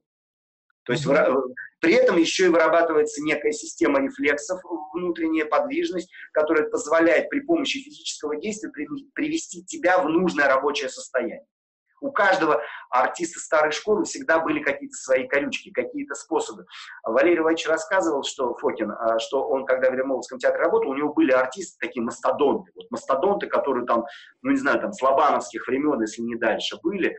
И э, как-то он заходит к какому-то пожилому артисту в гримерную, а тот что-то прячет в ящик стола. Я говорю, а что это? Что это? Он говорит, да, это у меня тут так. А это у него были специальные какие-то шарики, и он на пальцах их прогонял, эти шарики, как бы уча роль, да, то есть э, работая с ролью, он натренировал свои пальцы. Это же гениально. То есть да. это же артист вот эту свою мелкую моторику разрабатывал, чтобы его пожилой, пожилой мозг, да, его пожилое тело все равно было в тонусе. Да, вот шарики вроде бы фигня. Ничего это не фигня. Это очень крутая вещь. В принципе, чистой воды биомеханика, например, потому что в биомеханике есть э, вот этот э, тренаж при помощи э, э, палки, да, когда ты палку зажимаешь между пальцами, ты занимаешься вот этим, да-да-да, вращением, перегоняешь без участия большого пальца на четырех пальцах, да, да, с левой, с правой руки. Это очень хорошая штука, которая очень круто работает на запоминание текста. Сейчас я тебе даже покажу. У меня нет барабанной палочки, но я тебе покажу это на ну, Саша, Саша, в принципе, в принципе, э, э, если, э, если я, ну, как бы, когда-то решу себя пригласить на тренинг по биомеханике в качестве участника, я скажу, что вот тебя буду выставлять в качестве этого наглядного пособия. То есть ты это будешь делать потрясающе. Вот что-что, а это у тебя очень хорошо получается. Даже лучше, чем играть. Даже лучше, чем играть у меня получается. Ну, это здорово, потому что это очень, это очень здорово пробуждает мозги. Вот мне, по крайней мере, как когда нужно на что-то настроиться, да, найти какое-то верное решение, это вот элемент вот этого вращения, он как-то очень здорово настраивает. Это и медитация, это и собирание. Да, Мне да. в Китае артисты задавали, они, как правило, там школы не отягощены все, а те, которые есть, они очень кондовые. И вот когда я там с китайскими артистами работал, э, ну или полуартистами, или совсем не артистами, они задавали вопрос, вот очень такие примитивные с нашей точки зрения, но в принципе очень э, как бы такие, вот как настроиться на роль, да, как привести себя в рабочее состояние, что сделать, чтобы вот не бояться. И я говорю, что вот эта биомеханика – это хороший способ. Вы себя тем самым приведете в, раб, в рабочее какое-то да. качество, э, в котором вы не будете думать о страхе. Страх уйдет, потому что у вас будет так загружено тело, так загружена психофизика, что вам не надо будет тратиться на это. Вы внутренне будете свободны, вы, вы будете думать о роли, о mm-hmm. своем персонаже, о том тексте, который вы будете говорить. Мне кажется, что это на самом деле совершенно э, четко касается и пишущих людей, да, которые тоже не, э, не обременяют себя упражнениями, а вместо этого сидят и ждут, что кто-то им с неба э, когда-нибудь через 20 лет внезапно продиктует гениальную пьесу, да, и все у них будет э, нормально да, а нормально на самом деле у тех, кто садится с утра и свои три страницы херачит в любом настроении. Но и мне кажется, что э, на самом деле, мне очень понравилось, как ты сказал про артистов, да, то, что э, их надо все время как-то э, к движению какому-то понуждать. Э, у нас это касается не только даже писателей, у нас это касается наших героев да, то есть э, если ты посмотришь на наше кино, если ты посмотришь на нашу прозу, если ты посмотришь на нашу драматургию, у нас все герои такие, которых, ну, честно говоря, хочется их немножко попонуждать к чему-нибудь, к какому-нибудь действию, потому что они все всегда очень пассивные. И это касается и такой условно артхаусной драматургии, да, где вот живет человек, и с ним случилось одно несчастье, потом второе несчастье, потом третье несчастье, потом совсем плохо ему стало, да, вот это. А он ни хера не делает при этом. Да, а он сидит и такой типа, ну да, горе, страдаю, вот. Э, в этом отношении европейские герои и американские э, подавно, да, они гораздо более гораздо более деятельные, да, я сейчас не про какой-то там практицизм говорю, да, но если даже мы посмотрим там на детские какие-то истории, да, наш, э, кто у нас там главный детский герой, Тимур и его команда, что они делали? Воду пенсионерам носили. Блин, ребят, это подвиг, ну, это то, что вы должны делать вообще просто по умолчанию, да, как бы вот между, между подвигами. Да, посмотрите, каких подвиг, какие подвиги творили э, Том Сойер и особенно Геккельбери Финн, да, то есть э, совершенно другого уровня э, деятельность какая-то. Вот. Мне кажется, что нам не хватает, очень не хватает такого какого-то ну, деятельного героя э, в нашей драматургии. Да? При том, что они у нас были такие герои. Да, Знаешь, вот... мне, кажется, что вот э, вопрос вот э, э, ты очень очень круто упомянул здесь Геккельбери Фина, э, потому что вот это, во-первых, это моя любимая книга да. Марка Твена, я ее безумно люблю. Ну, она великий, великий роман. Абсолютно. Она, я ее, кстати, сейчас перечитываю и с подачи Юзефович, и она прям в меня очень сильно попадает. И, э, и ты понимаешь, вот у Геккельбери Фина у него какие обстоятельства предлагаемые? Ему по-другому невозможно, ему не выжить иначе. Да, То есть да. вот он в системе координат традиционных, да, таких, да. Вот, у него же такая, у вдовы-то, э, которой он жил, у него же такая шоколадная жизнь, по идее, ну, идеально, ничего делать не надо, ну, только соответствовать неким правилам. Но именно проблема в том, что он этим правилам соответствовать не в состоянии, потому да. что это правила не его правила, они мешают жить. Да. И они, они в нем убивают его. То есть он может реализоваться только в состоянии такого экстрима. То, что для нас экстрим, для него это да. повседневное состояние, и оно его как бы очень здорово, ну, как бы приводит в такой в тонус в жизни. Да. Он, он становится в гармонии с самим собой. А, я не, не могу ничего сказать про вот, э, вот э, то, что ты привел в пример э, там, Тимурову команду. Все-таки у меня Гайдаров колоссальный пиетет. Просто этот персонаж, он немножко такой э, мажористый. Сам недавно читал исследование, потому что Тимур ездит, ездит на мотоцикле. 30-е годы мотоцикл, это я не знаю, как сейчас. Ну, понятно, что, да. Космический как, корабль. Да, личный самолет, наверное. Ну, хорошо, да? пусть не, ну, просто в школе, я, я просто недавно перечитал, где-то года полтора назад, всего четырехтомник Гайдара, да, там у него есть другие истории, и школа, там, школа, и РГС, это, там, это гранди, ну, грандиозная, это грандиозная вещь. А, а, а это, вот, например, у меня любимое, это «Мальчишки-бальчиш». Вот уж куда действенный да. персонаж. Вот оно где действие. Вот это прямо действие. Ну, пожалуй, да, вот, пожалуй, да.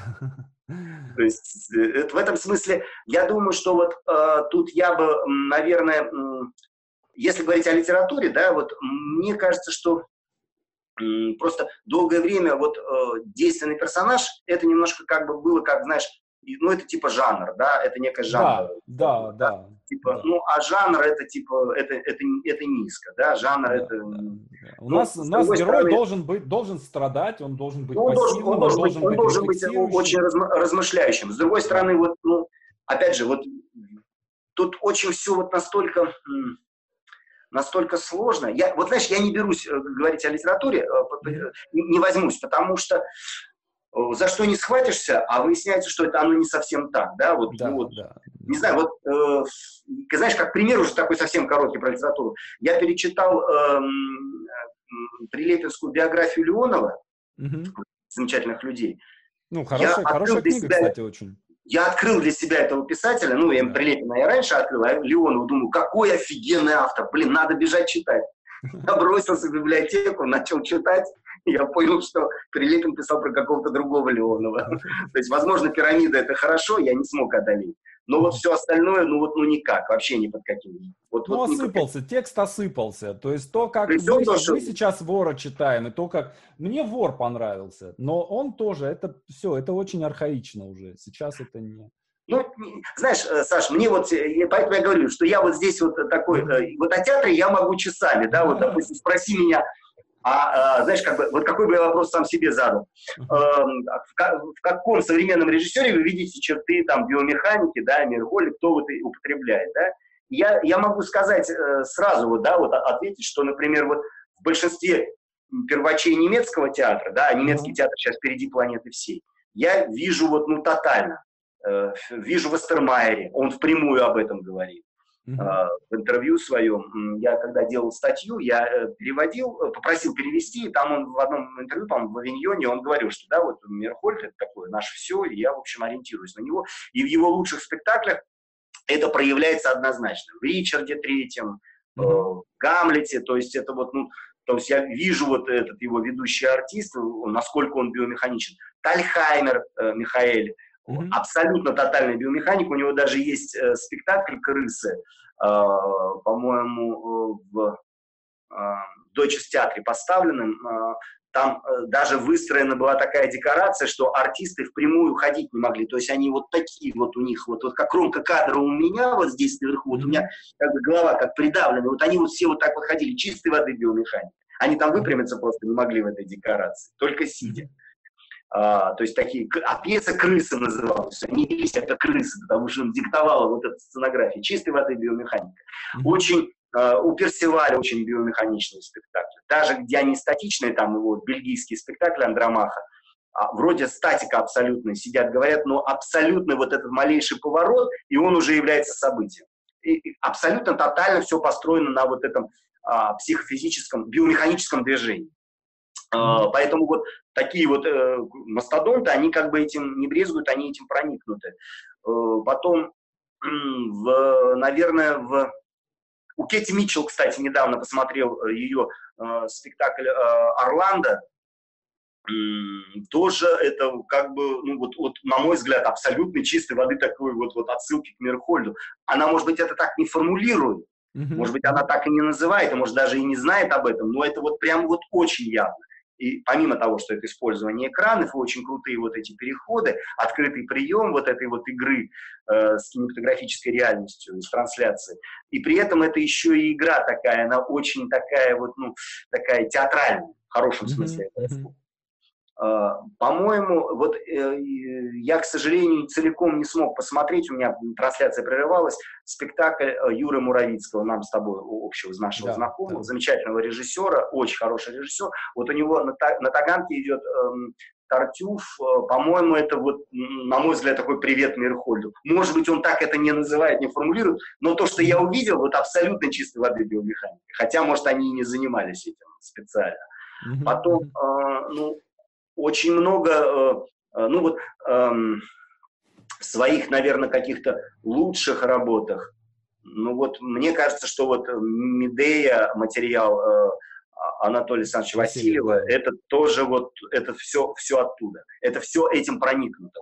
Это этим пропитано. Ну, потому что Валерия Древиль, она действительно очень мощная актриса, помимо того, что она актриса, она еще и очень сильный педагог, она очень, очень такой серьезный, такой, ну, а, актриса телесного театра. Такого. То есть она пропускает каждое слово, каждую мысль через весь свой организм. То есть у нее действует не только верхняя часть тела, даже когда она сидит. Поэтому Слушай, тут а вот... как ты думаешь, как ты думаешь, э, Гротовский испытывал какое-то влияние Мирхольда? Да, о, крутой вопрос, Саш. Что, что, что о Гротовском? Явно, лазя по этим архивам, а в архивы его пускали, и явно как бы копаясь и выясняя, встречаясь там э, и общаясь с носителями, явно э, интересуясь Вахтанговым, ну, естественно, там, занимаясь Станиславским, он не мог не зацепить Мейерхольда, никак да. не мог. И он об этом упоминает. И его тренинг, он в каких-то своих моментах где-то пересекается. Mm-hmm. Просто его тренинг очень серьезно упирает на акробатику. Вот он mm-hmm. прямо вот в каких-то своих моментах, вот прямо это чистой воды акробатика, и она но для чего? Пробудить в, в актере вот это внутреннее животное, пробудить в нем вот эту вот, довести его до такого края, когда он уже настолько устал, настолько он уже не думает, что он начинает думать всем своим организмом. Не головой, да, не текстом, а всей своей психофизической составной частью. Вот это вот, мне кажется, вот оттуда из биомеханики, сам этот принцип. Хотя, конечно, его тренинг гораздо шире, он mm-hmm. очень всеобъемлющий. Хотя, как мне кажется, малоприменимый кем-то кроме него. Вот в полное как бы воплощение он да, получил да. в, его, в его театре. Знаешь, у, у современных круп, крупных режиссеров это точно, совершенно точно есть у Судзуки. Я потому что у Судзуки mm-hmm. занимался э, в Японии, в Тоге, 10 дней мы стажировались, и вот очень многие моменты очень сходные. Они, конечно, он, конечно, всячески отрицает связь с чем-либо, кроме но и Кабуки. Прям жестко это сразу постулирует. Это не а, мое начальство. Ваш Мирхольд не мое начальство. Да, да, да, абсолютно верно. То есть э, мне кажется, что вот после э, работы э, в Амхате у него такая, появилась такая внутренняя поговорка, так, это не МХАТ. То есть вот это, Ну, то есть, э, при всем том, что, ну, просто я видел его, э, таганский спектакль э, «Электро», очень хороший спектакль, невероятно, невероятно глубокий, э, и, и, и там актеры поймали. И видел его МХАТовский лир. И вот mm-hmm. при всем уважении, ну, это как бы вот э, совсем прям вот не тот лир, который, ну, то есть, это все смотрелось в мертвой конструкции. В исполнении его актеров, да, его артистов, mm-hmm. это, конечно, гораздо более наполнено. Потому что техника техникой, но и должно быть внутреннее подключение. И вот это к вопросу о твоему, о психологии, да, то есть mm-hmm. необходимо ли психологическое подключение. А куда без него? С него все начинается. Да, да, да, да.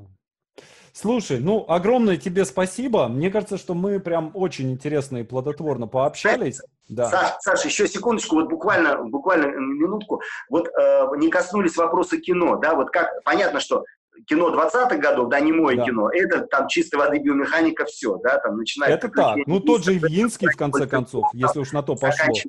опытами Эйзенштейна, да, а вот как в современном кино? И вот я, знаешь, долго искал, вот где вот можно увидеть биомеханику в современном кино, чтобы она не казалась такой, ну, вампукой, да, вот чем-то таким неестественным, не пародийным, да.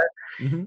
Ты знаешь, я для себя вот открыл вот очень простую вещь. Вот, вот посмотреть блокбастер «Пираты Карибского моря», Джек Воробей в исполнении Джонни Деппа – это чистой воды биомеханика. Вот все его существование, оно крайне неестественное. Оно такое, ну, ненормальное с точки зрения повседневной реалистической жизни такой. Но это чистой воды биомеханика. От физического действия, вот от этих вот манер, вот от этих пальцев, и дальше ты уже все, тебе уже не важно, что он там играет, ты уже считал этот образ, и он проходит через все его тело. Вот вся его эта вот странная такая какая-то... Ты знаешь, это интересная очень мысль а, я сегодня просто э, составлял этот вопрос, задал с утра. Ваша любимая сцена в кино. Вот. я недавно пересматривал свои любимые сцены из фильмов. У меня самое, я очень люблю хорошо, хорошо снятую боевую сцену, да, э, я там типа наизусть знаю, допустим, сцену в холле из «Матрицы», да, покадрово. Ага. Э, и там вот эти вот когда герой, и понятно, что это все в большей степени из каких-то гонконгских боевиков, да, взято из этих вот перестрелок, да, когда герой, допустим, в кадре э, прыгает э, вверх, он ноги сверху, да, он прыгает, летит через экран и стреляет снизу, да, руки с автоматом снизу, да, вот он летит и стреляет. Или, допустим, когда идет бешеное ускорение в сцене, да, то есть когда герой одновременно э, сражается с четырьмя, с пятью противниками, и он входит в рапид, то есть идет замедление, и э, он в этом замедленном движении движется, да, и по нему стреляют, и он стреляет. Мне кажется, что здесь тоже что-то есть. Но самая моя любимая, это сцена в баре, я не знаю, смотрел ты или нет, Деспирада. Да, да, да, да, да, да, да. А, когда м, там вообще там совершенно же фантастические перемещения героев по этому бару, да, то есть когда э, там они вдруг останавливаются и начинают перезаряжать пистолеты и переругиваться там через этот самый, да, потом да, снова да, дальше да, да, да, да. идет быстрое-быстрое движение, замедление, что-то, снова какой-то, то есть там темп, изменение темпа совершенно фантастический, сцена идет там типа, не знаю, минут 7, наверное, вот, а там целая жизнь проходит в эти 7 минут. Вот. Мне кажется, что так или иначе э, э Родригес э, что-то здесь имел в виду, что-то здесь... Я думаю, да, я думаю, да, потому что вот его этот э, город грехов, это абсолютно вот первая часть, это абсолютно чистой воды такая отсылка к вот этому э, графическому театру Мирхольда. Ну, да, да, да, да. не имел в виду конкретно Мирхольда, но вот... И мы да, поговорили. Да, да, да, да, да, да. Ну вот э, я считаю, что вот э, чем э, кино более э, подчеркивает свою природу, да, вот, да. вот игровую природу, да, чем оно менее погружено в документ. Э, а, кстати, вот слушай, знаешь, из таких вот, ну вот уж совсем таких вопиющих примеров, э, Догвиль. Э, Догвиль, да, да. Да, это же... Расчертили театр, ангар, и все, это дом. Да, это же, это же театр такой, театр в кино. Брехт да. такой, да, а через Брехта отсылку уже к Мирхольду. Хотя играют сверхдостоверно, да? да. То есть тотальное проживание каждую секунду. Но при этом вот, ну, это, вот это, по сути дела, такая театральная трупа. Да, и абсолютно условное пространство. Да, абсолютно условное существование с безусловным существованием. Вот как раз и ответ на вопрос, как можно совместить вот эту вот да, условность да. с этой безусловностью проживания. Вот так и можно. Ну, для этого, конечно, надо быть Ларсом фон Триером, да, и обладать возможностью вот этой съемки. Но, кстати, вот, возможно, в этом направлении, вот через Догвиль, вот путем Догвиля можно попытаться и как-то попытаться создать современный видеотеатр, да, ну или mm-hmm. это театр для интернета, да, но это, конечно, колоссальные затраты, это колоссальные ресурсы, это, это очень сложно, но, в принципе, если вот, если, ну, есть же у нас богатые театры, да, там, федерального значения. Да, у нас есть как бы какие-то ресурсы, которые э, пускаются ну, на что-то, может быть, менее важное. Вот, может быть, сосредоточиться вот на, на этом. Это было бы очень круто. Понимаешь, здесь, опять же, мне кажется, что ты немножко не, на, не в ту сторону смотришь. Да? Ты смотришь в сторону стоимости производства. А здесь нужно посмотреть в сторону э, потребления. То есть, каким задать вопрос не так, каким должен быть спектакль, э, чтобы я его там мог поставить в зуме, да, а каким должен быть спектакль, чтобы я его поставил в зуме, и люди пришли и заплатили бы мне за него там 100 рублей хотя бы. Да, то есть что в этом ценного будет в этом спектакле, что люди придут и заплатят за него, да, то есть сейчас огромное количество, мы тоже делаем читки по субботам, да, но это Э, YouTube, свободное это самое, да, ты приходишь, смотришь. А, а сделать даже хотя бы, я даже донаты не делаю, не собираю, да, то есть, mm-hmm. ну, сейчас театры там донаты собирают, это все очень небольшие деньги, да, но это, мне кажется, очень принципиально важный вопрос, а, который, если он непонятно, да, как, как все дальше будет происходить, есть вероятность, что это все продлится там год или два, да, э, каким должен быть видеоспектакль, чтобы люди были готовы заплатить за него хотя бы 100 рублей. То есть если появится театр, который сможет на это ответить и сможет сделать спектакль, понятно, что это другой маркетинг совершенно, другое, другие отношения со зрителем, другая стратегия какого-то продвижения, удержания и воспитания этого зрителя, да, но э, одно дело, у тебя сколько в зале мест? На малой сцене 45, на большой около 100. Ну, у меня а, маленький. Вот, да, у тебя э, там 45 мест здесь, 100 мест там, да. А, вот это видео, которое мы с тобой сейчас снимаем, его э, там типа посмотрят 10-15 тысяч человек, и еще аудио послушают там тоже тысяч 20. Но вот представь, что это был бы спектакль. Представь, что эти 10 тысяч человек заплатили бы каждый по 100 там, рублей хотя бы, хотя бы по 100 рублей. Да? Это несопоставимая с э, билетом в театр сумма, да, но тем не менее. А, и это полностью изменило бы вообще всю экономику.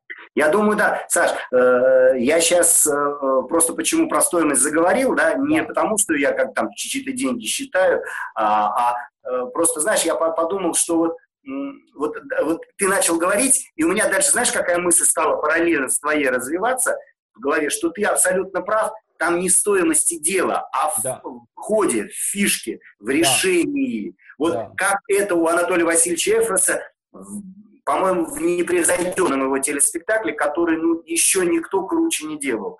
Булгакова – это несколько слов в защиту господина де Мольера. Да, да, да. да. Этот спектакль, это, это телеспектакль, который сейчас смотрится по-моему, актуальнее, чем самая актуальная какая-нибудь абсолютно, телевизионная абсолютно. продукция. При всем том, что, ну, это, это по-моему, это 70-е, что ли, годы, э, это 70-е, там, конечно, 70-е ну, да, годы. Да, да, да. Это Поэтому... воспринимаешь как абсолютно вне, вне временное, вот про здесь и сейчас.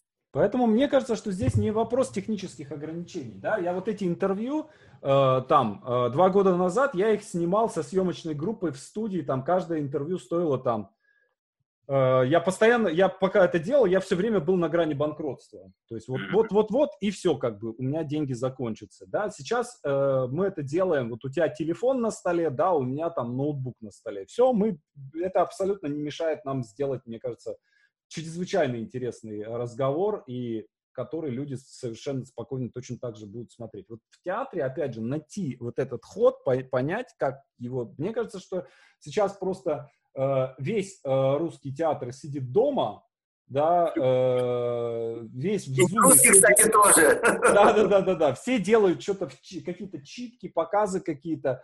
Э, черт его знает. А что, если из этого что-нибудь, э, что-нибудь и вырастет? Надо, надо, надо совершенно точно двигаться и думать да. в этом направлении, о котором ты сказал, потому что, э, ну, ни один я и ни один ты об этом думаем, да, да то есть да. это коллективно. Ну, ну, надо, э, ну, не помирать-то не хочется. Да, да. Потому что если если... осмысленность существования. Да, мне кажется, что э, вот, вот тут как бы вот один шаг монетизация, да, то есть понять, как это делать монетизацию, э, понять, как ее наладить, да, либо система донатов, я не очень верю в систему донатов, я больше верю либо в подписку, да, то есть ты подписываешься на театр, например, на какой-то, и э, там у тебя сумму какую-то списывают, и ты все, все спектакли, например, смотришь его да, э, но это должна быть, э, это вот то, то, с чего мы с тобой начали разговор, да, что это не должен быть просто показ спектаклей, да, это да. не то, это... Нет, нет, нет, это, это должен быть продукт адресно Абсолютно. сделанный для этой аудитории, для да, этого формата. Да, для, для этой этого... аудитории, для этого формата, для, этой, для этих площадок, да, то есть вот надо понять просто, как, как он, э, как это все будет работать. Просто читка не работает. Вот просто. Ну, к сожалению, да. К сожалению, да. Я, понимаешь, Саш, я вот сейчас э, работаю, э, соприкоснулся с потрясающей совершенно пьесой одного замечательного драматурга, ты его знаешь, его зовут А, а, а, а Молчанов. Э, пьеса называется «Дерево». Знаешь, вот я понимаю, что для такого текста надо придумывать какой-то специальный язык. Да. Этот текст не, нельзя просто прочитать, или вот тупо его нельзя там разыграть там вслух и по очереди. То есть да. особый жанр, трагический стендап, а, стендап-трагедия. То есть э, это должен быть какой-то такой совершенно другой подход. То есть хорошая, вот сверх, сверх, э, сверхдраматургии требует какого-то сверхподхода. Она требует какого-то нового языка. Мерхольд на этом всегда настаивал, да, что да. Эм, новая драматургия рождает... А, нет, на, пардон, на этом настаивал Таиров, как раз спорил с Мирхольдом, что новая драматургия рождает новые формы. То есть, если не будет новой драматургии, то и новые формы не нужны, они а, не, не, не существуют независимо от текста. Вот это вот очень интересный момент, и вот хорошая, э, действительно хорошая современная драматургия, которой на самом деле очень мало. Я перечитываю огромное количество современных пьес. Я как стал художественным руководителем, мне стали слать просто, мне раньше слали, но сейчас мне как бы э, шлют еще больше. Я понимаю, что хорошая современная драматургия – это не драматургия, которая написана здесь и сейчас, а это драматургия, которая написана для того театра, которого еще нет, который да, надо да. сочинить, да. который надо придумать. И вот э, несколько таких пьес есть, которые я э, очень хочу поставить, э, именно Почему? Не просто потому, что я хочу их поставить, а потому что я хочу найти соответствующий язык э, сценический. И вот здесь биомеханика для меня как раз является подспорьем, потому что она позволяет ну, заниматься вот этим монтажом. То есть она немножко позволяет искать вот какие-то такие формы, а, а, основываясь на каких-то базовых вещах, которые все равно, ну, в каждом из нас все равно две руки, там, две ноги, одна да. голова, там, и ну, мы они примерно, работают мы у всех примерно, то, же, то же самое сейчас делаем, вот как раз у нас вчера был э, групповой созвон, проект «Дисциплина», то, что мы делаем для Новосибирского театра, эм, для Прикотенко. И mm. вот э, мы, собственно, там тоже как раз вот примерно об этом говорили, о том, что, что, мы, хотим, что мы хотим сделать в драматургии. Вот, ну хорошо, слушай, давай мы, наверное, за, на этом пока закончим. Да, да. Я думаю, что да. э, имеет смысл еще как-нибудь собраться и э, пообщаться. Вот, да. тем, мне кажется, довольно много, и э, я думаю, что когда снимут все это дело, давай я приеду к тебе, и мы, может быть, сделаем... Да, я бы очень хотел, э, чтобы с тобой, э, с тобой провести такую э, лекцию, встречу, да. потому что у нас планируется в театре, у нас такое мультикультурное пространство, да, но да. мы себя так, по крайней мере, хотели бы позиционировать, что не только театр, не только спектакли, но и вот то, что э, идет параллельно, да, и вот, да. Э, конечно, ты был бы просто очень необходим, потому что... И мне кажется, что было бы интересно нам с тобой именно в диалоге как бы пообсуждать да, какие-то ну, вещи. Мне очень, мне очень вот эта форма диалога кажется вы, выигрышной, да, ну Платон открыл, да, в свое да, время, да, да, да, да, да, что э, в этом споре, может, истина не рождается, но она, по крайней мере, нащупывается, да, то есть да. ты начинаешь видеть, ну, некие, несколько точек зрения. И вот, Формулируются кажется, какие-то вещи, да, которые... Да, да, да, да. Не... Ну, я там могу категорически не принимать там какую-то позицию, но я же должен э, что-то аргументированно возразить, а не просто сказать, типа, э, там, э, Зулиха плохо снятый сериал. Ну хорошо, ладно, сделайте лучше. Как бы, как бы, а, а почему тогда хорошо? А почему он рвет рейтинги, да, например? Да, да, да. То есть вот это вот то, тоже очень интересный момент. Хорошо, это, это плохо, это там анти, антитатарский, антирусский там, фильм, сериал, но а почему? Вот, то есть, а, а почему он тогда так востребован? Да, ну, потому я что хорошо пример. сделанная история, хорошо да, рассказана, потому что, хорошая Потому история. что хорошая изначально драматургия, не, да. не касаясь там истории, идеологии и да, так далее, да, так далее, да. так далее. Потому что она внесет в себе вот эту очень мощную пружину, поэтому тут под завершение нужно сказать, учитесь писать пьесы, да. учитесь сочинять сценарии и приходите в мастерскую Александра Молчана.